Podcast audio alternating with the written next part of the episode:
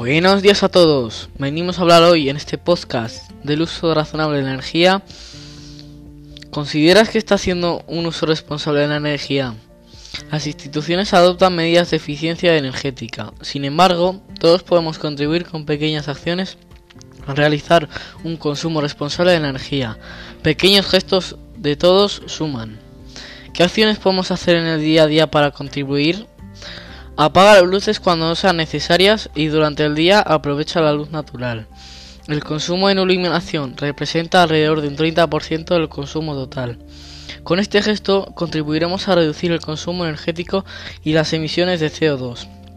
Otra medida que podemos adoptar es no subir la temperatura de los 21 grados en invierno y no bajarla de los 26 en verano. Por cada grado que subimos en invierno o bajamos en verano, el termostato aumenta un 7% el consumo energético. Además, mantén cerradas las puertas y ventanas cuando funciona la climatización. Si hay persianas, regúlalas a lo largo del día para aclimatar y reducir la temperatura interior en verano. Apaga y desconecta los equipos cuando no los vayas a usar más.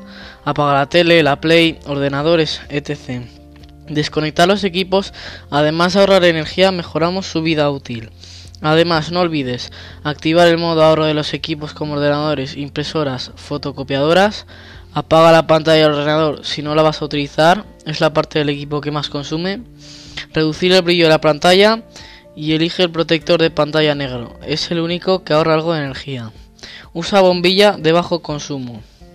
Otra acción que está en nuestras manos es mantener las puertas de casa cerradas.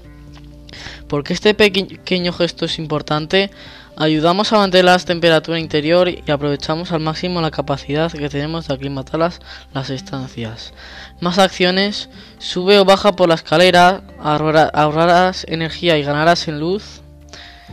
Y recuerda, si vas a usar el ascensor y hay más de uno, no lo llames a la vez.